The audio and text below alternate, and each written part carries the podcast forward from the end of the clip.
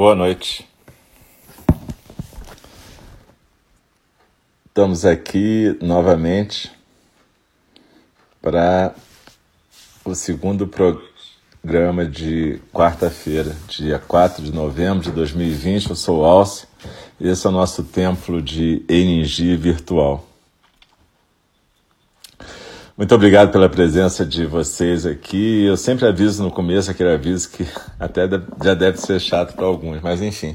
Como estava chovendo, até parou agora. Mas às vezes, mesmo assim, às vezes cai eletricidade, cai a internet. Então, se a fala do Dharma foi interrompida, não se assustem.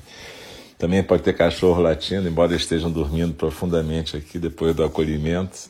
Se vocês quiserem entender o que aconteceu, tem, vai ter que praticar a meditação, quem não estava lá na meditação orientada de hoje, 4 de novembro. Mas enfim, eu sempre acho legal, mesmo quem não pôde estar depois praticar junto, porque essa meditação de orientada normalmente tem a ver com a fala do Dharma em algum nível. Então, se vocês puderem, quem não estava presente, se puder praticar com a gente, vai ser bem legal.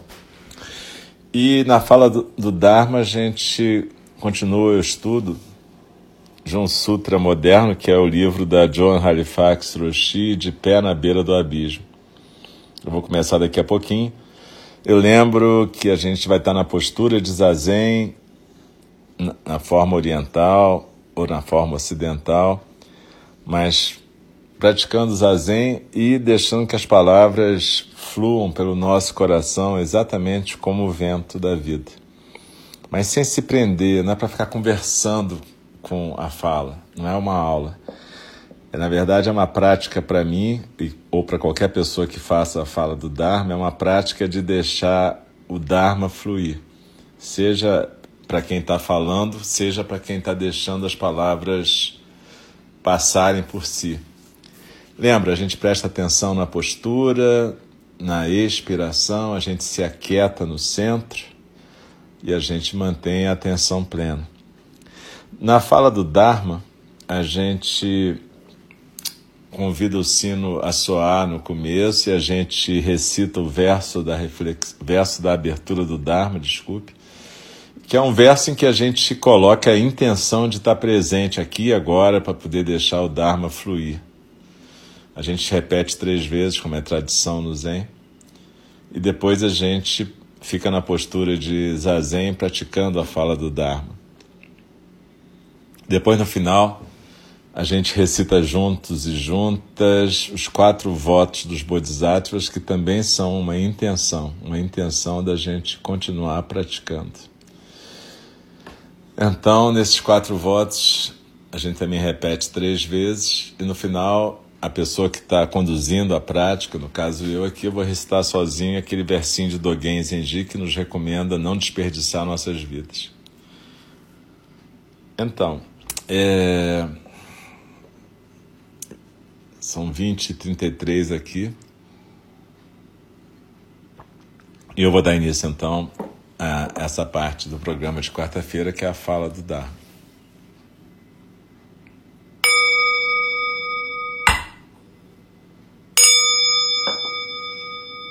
O Dharma, incomparavelmente profundo e precioso, é raramente encontrado, mesmo milhões e milhões de eras. A nós é dado vê-lo, ouvi-lo, recebê-lo e guardá-lo.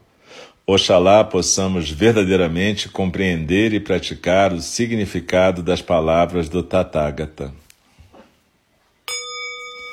O Dharma, incomparavelmente profundo e precioso, é raramente encontrado mesmo em milhões e milhões de eras. A nós é dado vê-lo, ouvi-lo, recebê-lo e guardá-lo.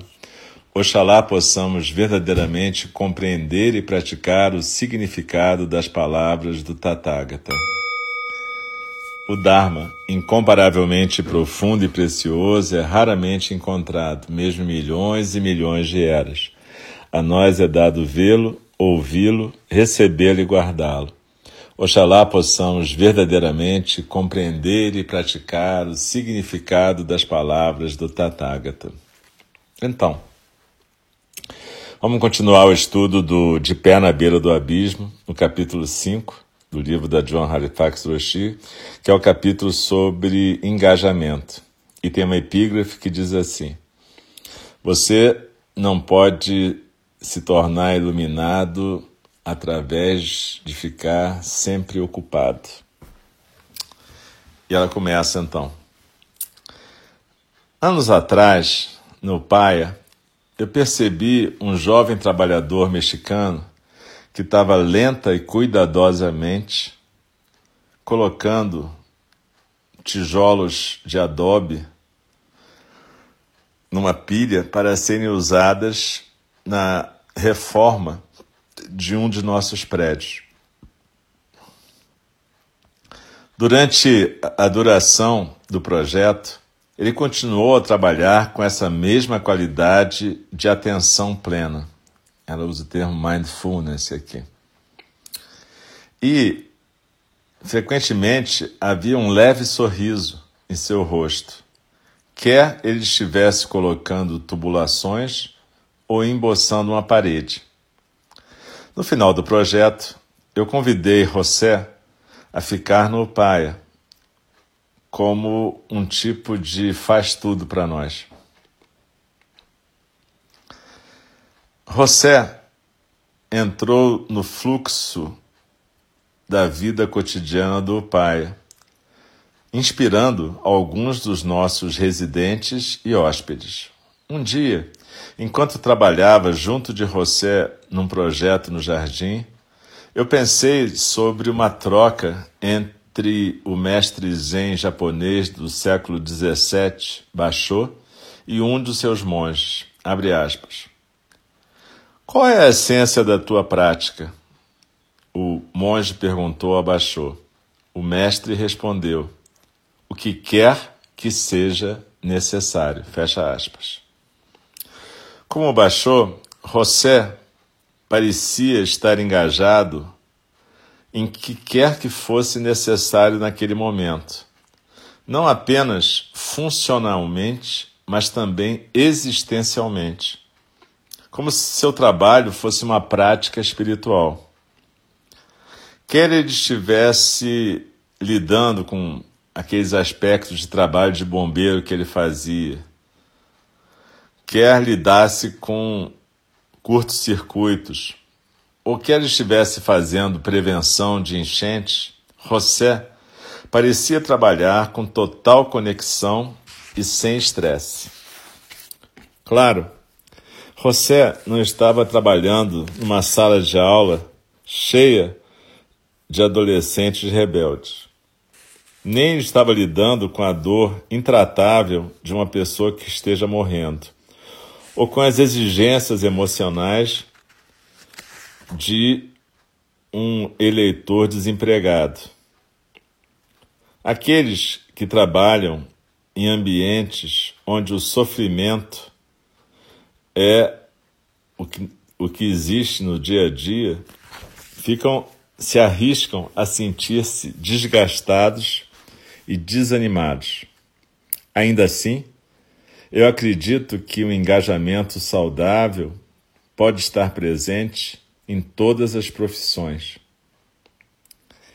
Eu tenho um colega que é professor em escola primária numa vizinhança de baixa renda. Ela começa as suas aulas com meditação. Existem penduradas nas paredes pinturas das crianças. Os parapeitos das janelas estão adornados de plantas que crescem. Os estudantes dela estão colocados no topo do seu grupo etário em matemática. E ela atribui isso a como que eles começam o seu dia. Ela diz para mim que os dias dela também são bons. Eu tenho amizade com um político do cinturão de ferro que nunca é uma região dos Estados Unidos que nunca parece dar as costas para as necessidades dos seus eleitores. Escuto dizer que ele quase sempre tem um sorriso na face, mesmo quando ele lida com as complexidades de Washington.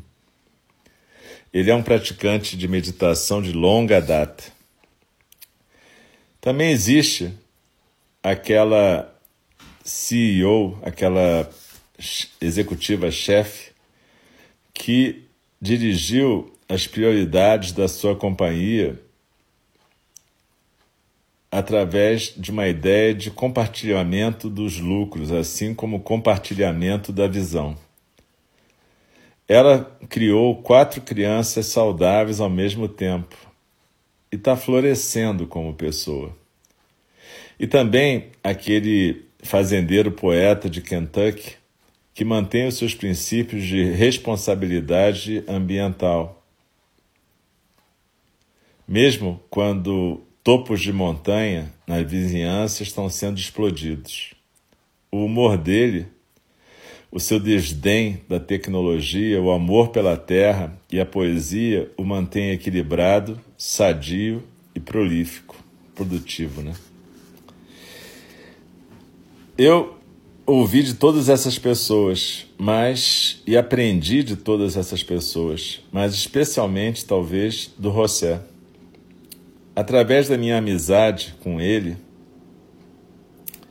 eu cheguei a perceber que a nossa identidade mais profunda está menos naquilo que fazemos e mais em como a gente vê aquilo que fazemos, como a gente se engaja com o nosso trabalho, quer que seja colocar tijolos, fazer leis ou sentar com pessoas que estão morrendo. O termo engajamento é como a psicóloga doutora Cristina Maslach descreve uma relação saudável com o nosso trabalho e serviço prestado aos demais.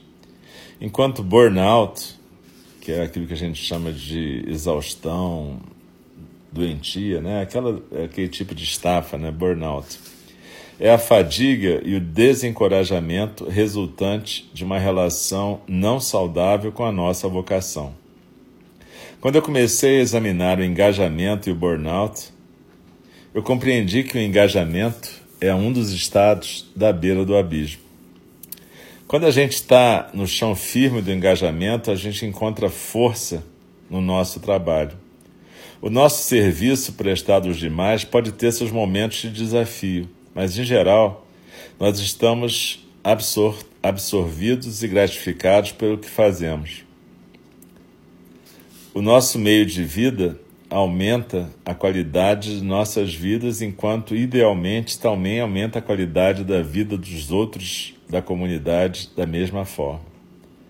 Mas quando a gente trabalha horas demais sobre sob circunstâncias insustentáveis, com pouca recompensa emocional ou quando a gente sente que nossos esforços não estão fazendo uma diferença positiva para as outras pessoas, esses fatores podem nos empurrar para o limite daquilo que a gente pode suportar. Daí é fácil escorregar pela borda e cair na paisagem desértica do burnout, onde a gente se sente desmoralizado, onde a gente se sente lapidado, onde a gente perde nossos corações e perde o gosto pelo trabalho, onde a gente perde o nosso desejo de servir. A violência da sobrecarga de trabalho pode se tornar habitual e nos levar a esse burnout, um pântano que pode ser um lugar bem difícil de onde se arrastar para fora. Alguns podem ficar presos lá por anos, incapazes de reacender suas paixões. Mas quando a gente consegue realmente encontrar um caminho para fora do burnout e de volta para um meio de vida que nutre a todos os seres e a nós mesmos, nós também encontramos resiliência e talvez mesmo sabedoria.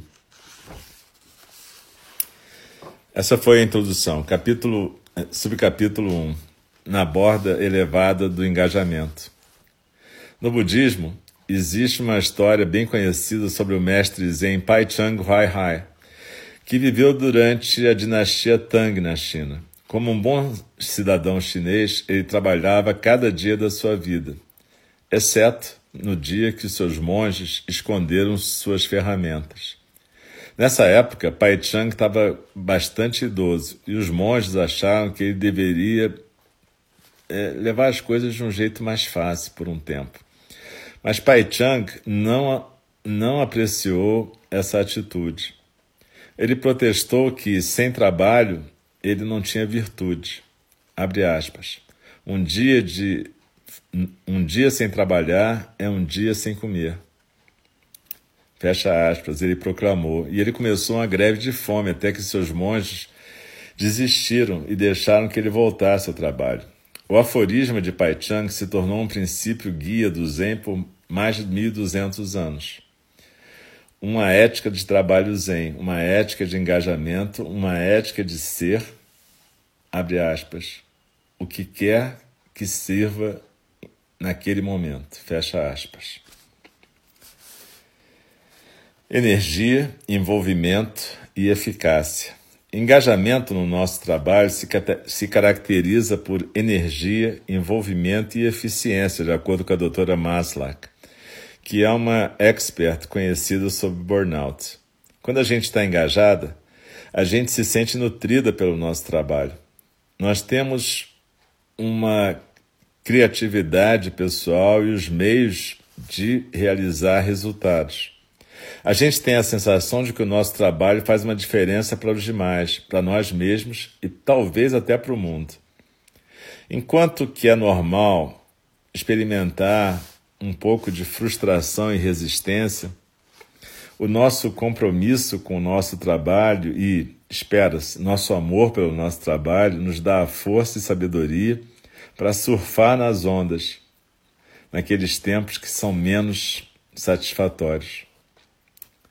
Durante um programa que eu ensinei com o monge beneditino, irmão David Stein, Steindl-Rast, ele compartilhou conosco, conosco que o antídoto para o burnout não é necessariamente tirar férias.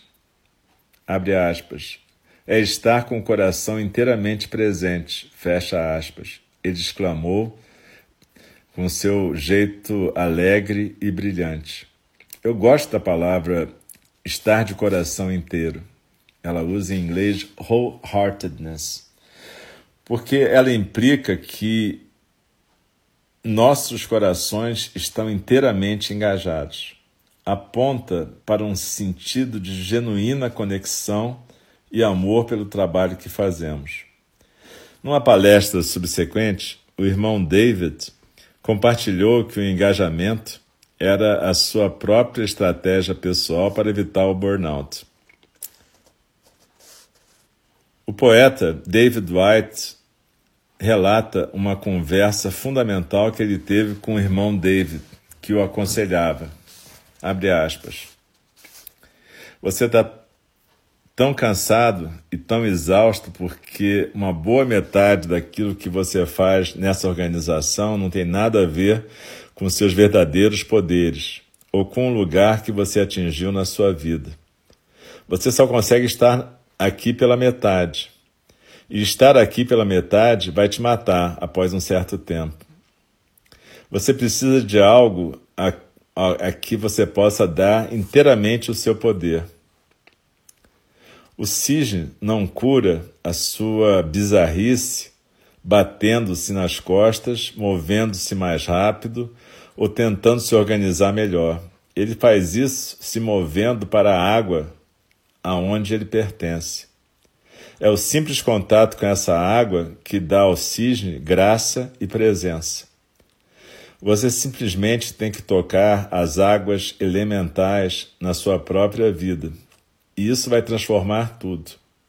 Mas você tem que se deixar entrar nessas águas a partir do chão onde você está de pé, e isso pode ser difícil. Talvez você pense que vai se afogar. O irmão David continuou. Esse se deixar entrar nas águas requer coragem. E a palavra courage, coragem em inglês, assim, vem da palavra francesa antiga cœur, coração. Você precisa fazer alguma coisa que seja sentida pelo seu coração e você tem que fazê-la rápido. Deixe todos esses esforços que você está fazendo agora irem embora e simplesmente deixe-se mergulhar, ainda que se sentindo bizarro, nas águas do trabalho que você realmente quer fazer. É correto, como você sabe, apoiar-se com alguma coisa secundária até que o seu trabalho principal tenha amadurecido. Mas uma vez que ele tenha amadurecido, até a sua completude transparente, ele deve ser a sua função realmente principal. Você já amadureceu e você tem que entrar nessa coisa. A sua exaustão é uma forma de fermentação interior. Você está começando, mesmo devagarzinho, a, a vinagrar o vinho. Fecha aspas. A vinagrar o vinho, de fato. Para evitar esse destino desagradável, a gente precisa entrar nas águas do trabalho que queremos para nós mesmos e para o mundo e nos levarmos para o lugar da completude do coração inteiro em como servimos.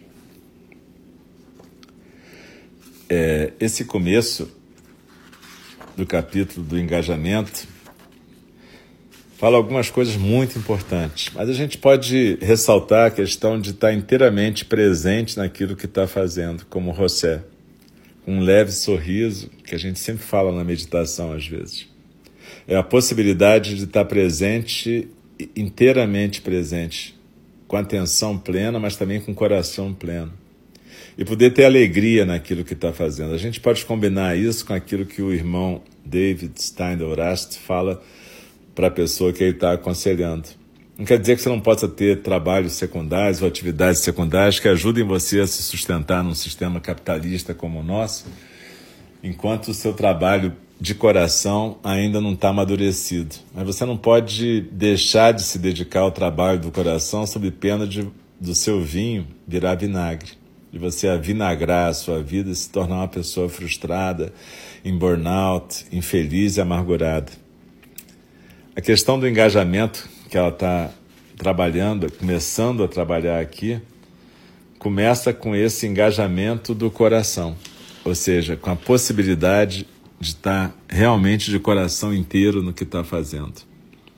E uma coisa que o irmão David Steindl-Rast fala bastante é sobre esse antídoto para o burnout. Não é necessariamente tirar férias. Claro que a gente merece tirar férias, etc. Mas a questão aqui é que o tratamento desse burnout não é tirar férias.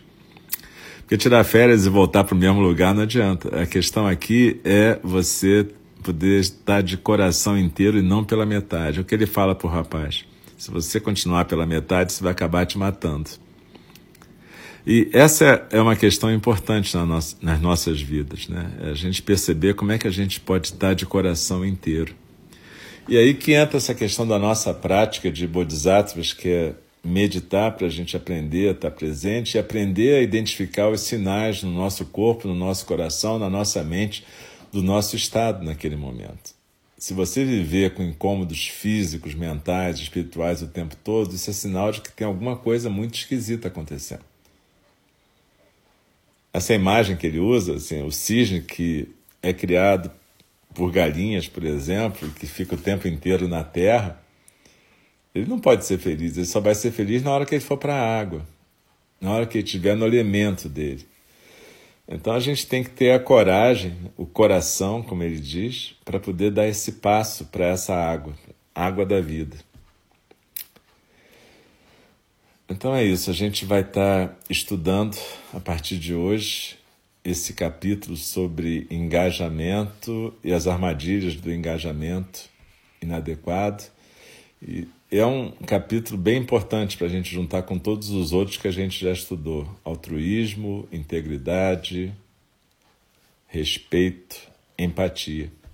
Esse é o quinto, engajamento.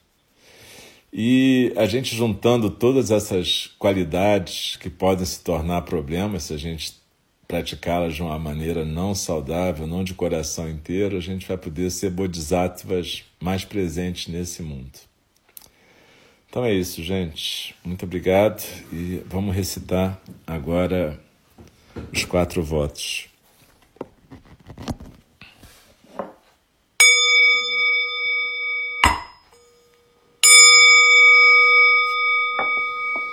As criações são inumeráveis, faço voto de libertá-las. As ilusões são inexauríveis, faço voto de transformá-las. A realidade é ilimitada, faço voto de percebê-la. O caminho do despertar é insuperável, Faço voto de corporificá-lo. As criações são inumeráveis, faço voto de libertá-las.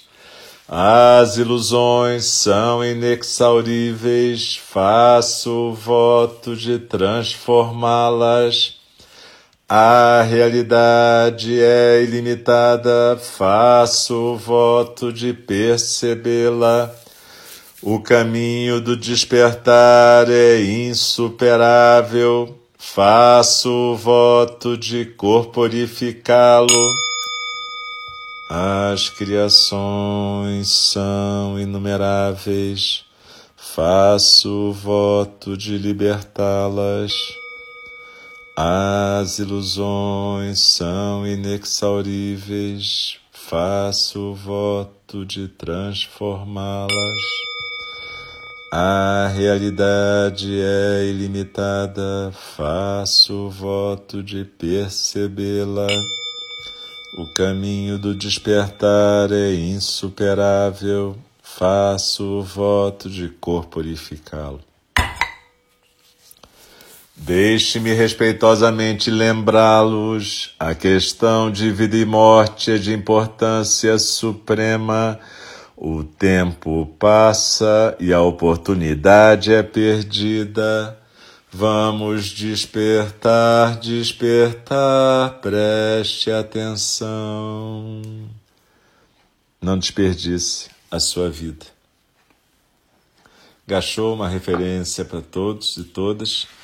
E, enfim, sempre que possível apareçam aqui em NG virtual para praticar. A gente tem prática sempre de terça a sexta, oito da manhã, oito da noite e sábado, nove da manhã. Muito obrigado a todos e todas e vamos continuar praticando juntos. Um abraço, uma boa noite. Se cuidem, continuem saudáveis e continuem no, no caminho.